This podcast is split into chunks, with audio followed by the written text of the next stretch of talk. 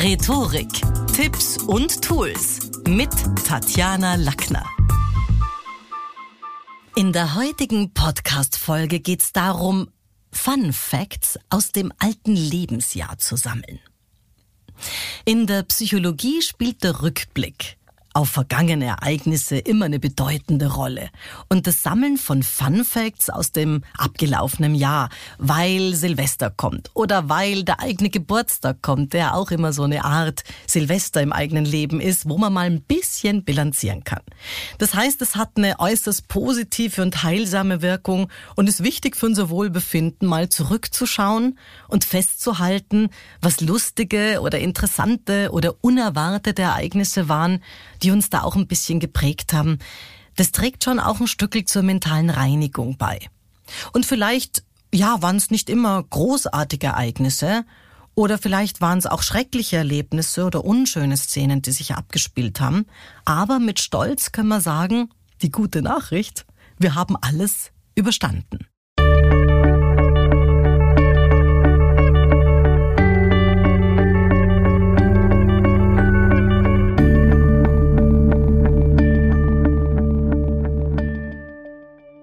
Und ich finde mal selber so ein bisschen Zahlen, Daten und Fakten zum eigenen Jahr zu schürfen und da auch mal die eigene Bilanz zu beleuchten. Wie viel, was, was gab's da eigentlich dieses Jahr? Wie oft war ich dort? Wie oft habe ich das und das gemacht? Also ich gebe euch ein Beispiel aus meiner Welt vielleicht.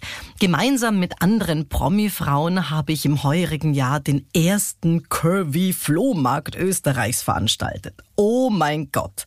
Das waren, also der Aufwand war riesig. Kasten ausräumen, hier checken, Kisten packen, Menschen bitten, da die, diese Unmengen an Kisten irgendwo zu transportieren, dort sie süffig und hübsch zu dekorieren und kulinarisch anzurichten.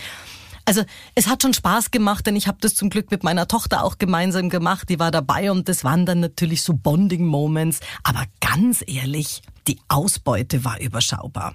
Und trotz feiner Pressemeldungen, weil wir haben das ordentlich beworben, wir Mädels, da haben wir sogar Sponsoring, Getränkefirmen sind eingestiegen. Also trotz feiner Pressemeldungen würde ich jetzt im laufenden Jahr noch vor lauter Erschöpfung von damals aussetzen und das nicht mehr machen.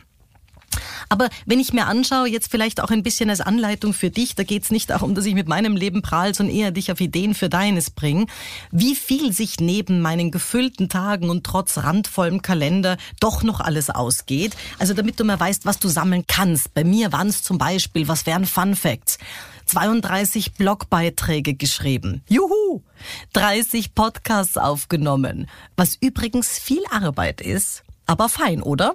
Du hörst ja gerade einen. 64 Audio-Events gehostet, also auf LinkedIn oder auf Clubhouse. 16 Kolumnen für Magazine geschrieben mit Deadlines und das alles noch irgendwann in der Nacht an einem Sonntag. Und dabei wahrscheinlich mehr als 1095 Tassen Kaffee getrunken. Oje.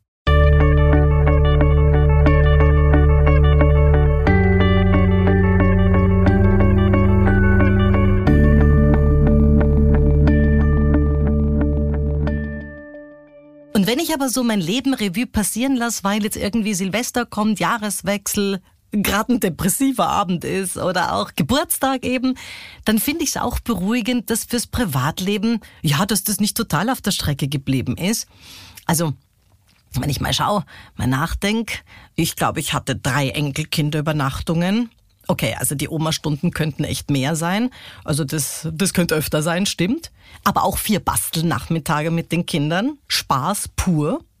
Ich habe zwei Kontinente besucht mit Asien und Australien, was immer cool ist.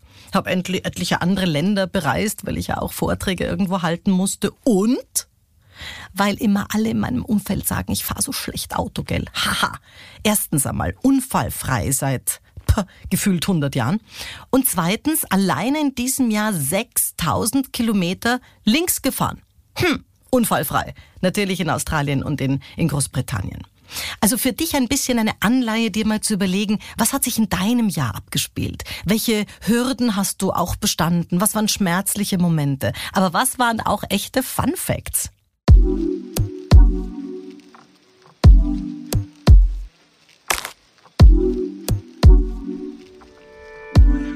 Denn Fazit. Der Rückblick auf das vergangene Jahr wirkt immer wie ein Reinigungsritual für die Psyche. Und so Erlebnisse aller Art zu sammeln, haben natürlich auch den Vorteil, dass sie eine spielerische und leichte Perspektive auf die Vergangenheit ermöglichen. Und das brauchen wir immer wieder, gerade wenn der Blick in die Zukunft gar nicht so rosig ist. Das heißt, ich wünsche dir eine achtsame und positive Rückschau mit vielen Erkenntnissen. Das war's wieder mal. Besuchen Sie mich doch in der Schule des Sprechens in Wien. Auf LinkedIn, Instagram, Facebook, Xing, YouTube und auf Clubhouse. Oder auf meinem Blog. Wo? Auf sprechen.com.